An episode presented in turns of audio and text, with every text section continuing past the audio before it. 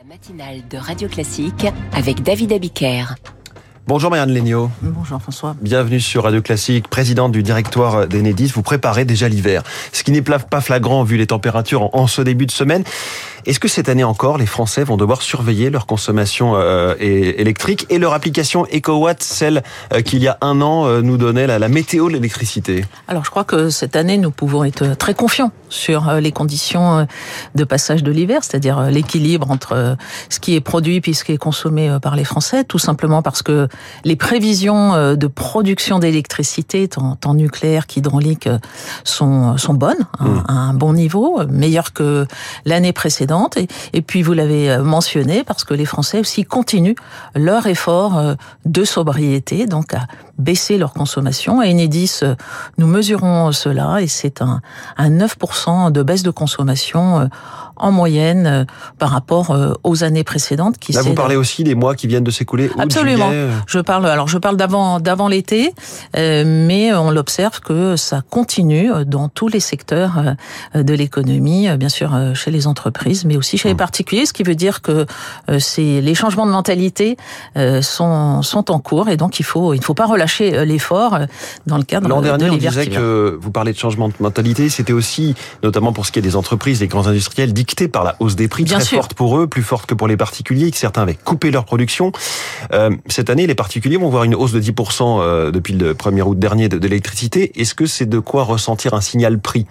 À terme, on sait que les prix vont se rapprocher de leur niveau réel. Alors, euh, vous avez raison, dans cette sobriété, il y a un, effet euh, changement de comportement, euh, lutte contre le, changement climatique, volonté de se passer de plus en plus des énergies fossiles, et puis il y a un effet contraint qu'on a du mal à, mesurer du fait de, la hausse des prix de, de l'énergie. Mais je pense que l'électricité reste, comparée à ses voisins européens, à un hmm. prix qui est très compétitif, qui est abordable notamment par euh, des systèmes euh, de protection euh, qui sont en place. Est-ce que à cette occasion, les Français ont vraiment découvert l'intérêt d'avoir chez eux un compteur Linky, ce fameux compteur qui déchaînait les passions il y a encore quelques années? Ah, Vous avez employé l'imparfait, merci François. Il déchaînait les passions. Aujourd'hui, il rencontre la satisfaction de nos clients. D'abord parce que nous avons su exécuter ce programme d'installation de compteurs intelligents dans le temps imparti. Je tiens à le souligner. Ça veut dire que c'est fini Tous les compteurs C'est fini, le déploiement massif est fini. Nous avons 36 euh, millions et demi euh, de compteurs euh, Linky posés. Plus de 90% des foyers français ont un compteur Linky et ils en sont très satisfaits parce que ça les aide à mesurer mmh. la réalité de leur consommation d'électricité, donc à adopter les bons gestes euh, pour euh, l'économiser, bien il évidemment. Il reste des irréductibles qui n'en veulent pas Il reste des clients à qui, euh, qui demandent encore à bénéficier de, de compteurs Linky. Et d'ailleurs, pendant la crise des prix de l'énergie, on a eu des demandes supérieures à ce à quoi on s'attendait. Et puis, bien sûr, il reste quelques irréductibles, comme on peut l'observer dans d'autres phénomènes de société euh, économico-scientifique. On a vu des procès, on a vu des gens qui enchaînaient leur ancien compteur, on avait vu des agressions aussi de techniciens. Ça, les tensions sont baissées Ces tensions-là euh, n'existent plus. Hmm. Euh, je pense que le compteur et son utilité, notamment parce que les fournisseurs maintenant font des offres, il y a plus d'une vingtaine d'offres de fournisseurs, tous les fournisseurs qui le souhaitent, qui sont adaptés, et l'ADEME estime que... L'agence de la maîtrise de Voilà, l'agence de la maîtrise de l'énergie, un compteur Linky, des éco-gestes, une offre de fourniture d'électricité adaptée, vous pouvez baisser hum. votre consommation jusqu'à 12%. Mais c'est important, vous dites, vous pouvez. Est-ce que les Français l'ont vraiment fait? Parce que c'est quand même un petit peu, il faut faire la démarche, télécharger l'appli, renseigner éventuellement son contrat ou deux, trois infos pour avoir vraiment accès. Quelle est la réalité de l'adoption de tout ce genre de, de pratiques Ah bah écoutez, nous on a on a observé, euh, on a vous avez mentionné l'application euh, EcoBot, il y a aussi euh, une application d'Enedis, Enedis à mes côtés, hein, qui mesure chaque jour votre consommation d'électricité. Vous pouvez comparer heure par heure, jour par jour. On se rend compte que notre lave-linge Vous vous rendez compte que quand votre fils rentre avec son linge de la salle, eh bien vous mettez deux machines en route coup sur coup, et là, hop, la barre monte. Mmh. Et donc maintenant, vous avez tous ces toutes ces informations sur le site euh, Enedis, eh bien, euh, les Français ont multiplié euh, l'utilisation de ces outils digitaux qui les aident. Marianne Legnaud, présidente du directoire d'Enedis, vous mesurez l'essor des énergies renouvelables. On apprend ces jours-ci que la capacité de production photovoltaïque a augmenté d'un tiers en un an. Est-ce qu'il y a eu enfin un déclic? Je crois qu'il y a vraiment un déclic et Enedis, on est bien passé pour euh, le mesurer puisque c'est nous euh, qui sommes en charge de raccorder euh, toutes ces énergies renouvelables. 90% du renouvelable produit en France est connecté par les équipes d'Enedis au réseau. Effectivement, ce qu'on observe depuis beaucoup depuis cette année, mais je vais dire depuis deux trois ans, c'est de plus en plus de capacités renouvelables raccordées au réseau, en particulier de solaire. Un seul chiffre en 2019, c'était le record d'Enedis, 2,5 gigawatts connectés pour 30 000 installations, mmh. sites de production renouvelable. En 2022, nous avons raccordé 3,8 gigawatts pour 100 000 installations et nous allons euh, dépasser ces chiffres en 2023. Et ce qui est intéressant, je pense aussi à l'intérieur de ces chiffres, c'est la part de l'autoconsommation individuelle. C'est-à-dire le nombre. Vous parlez des particuliers, des entreprises Là, je parle, je parle des particuliers beaucoup, aussi également euh, des entreprises sur des plus grandes installations.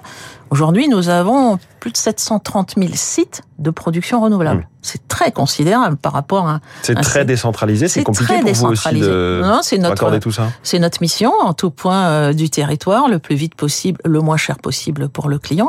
Et sur ces 730 000, eh ben, presque la moitié sont des auto-consommateurs. Et alors, on voit euh, des fois deux en Bretagne, par exemple, en nombre, en deux mois. On s'est demandé cet été si on n'allait pas trop vite presque sur les panneaux photovoltaïques, précisément sur le solaire, puisqu'on a vu à une période des prix négatifs sur les marchés d'électricité, ce qui paraît euh, à la limite compliqué à comprendre même sur le fonctionnement. Est-ce qu'on en a déjà trop des panneaux solaires ou ça correspond simplement aux journées de fort ensoleillement de l'été? Oui, ça correspond à ce qu'on appelle parfois la cloche solaire, c'est-à-dire une production très importante en plein mois d'août, là où il n'y a pas forcément beaucoup de, de consommation. Vous avez commencé l'entretien par la question des prix. Je pense qu'on est pas tout à fait près des, prêts, des prix euh, euh négatifs.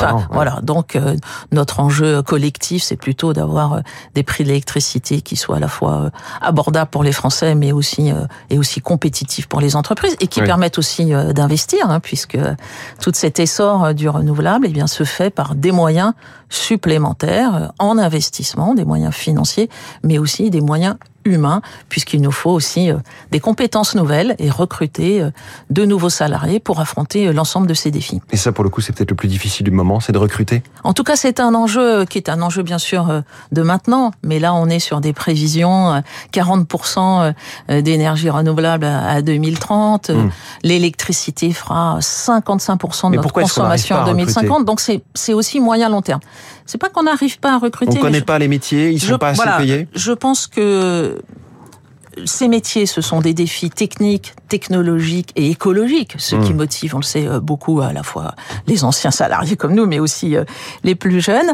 La représentation collective de ces métiers techniques n'a pas forcément évolué à la vitesse de la transformation mmh. du contenu de ces métiers. Et donc c'est pour cela que nous, Enedis, avec l'ensemble de notre filière industrielle, la filière des réseaux, c'est quand même 1600 entreprises de toute taille, 100 000 emplois aujourd'hui en France. Nous avons lancé une initiative collective. Vos propres écoles, quasiment. Bon, alors, ce ne sont pas nos propres écoles, ce sont euh, des classes dans des lycées euh, professionnels, hmm. mais nous avons, en partenariat avec l'éducation nationale, donné un contenu supplémentaire, réseau électrique, aux formations que ces jeunes, en année de première et de terminale, vont recevoir. Et, et pourquoi cela? Bah, On va les prendre 18 semaines en stage chez nous. Ils ont un mentor d'Enedis ou d'une autre entreprise. Ils seront préformés, si je puis dire. Ils auront notamment des préhabilitations mmh. techniques euh, qui vont les rendre directement employables. Et nous, Enedis, nous allons recruter près de 3000 personnes en 2023. Euh, c'est euh, plus que jamais. Est-ce que les salaires ont suivi l'inflation chez vous? Alors les salaires ont plus que suivi l'inflation l'année dernière dans la hausse salariale qui a été euh, négocié mmh. et, et, accordé. Et je pense que c'est important aussi qu'une entreprise comme Enedis, qui est une entreprise à mission depuis peu, hein, depuis deux trois mois, on en est très fiers, la première grande entreprise de l'énergie, ait un partage de la valeur ajoutée qui soit qui soit juste et équitable. Marianne Legnaud, merci beaucoup, la présidente du directoire d'Enedis, notre voix de l'économie ce matin. Bonne journée à vous. Avec François Geffrier, que vous retrouvez dès 6h demain matin dans la matinale Éco Radio Classique, il est 7h20.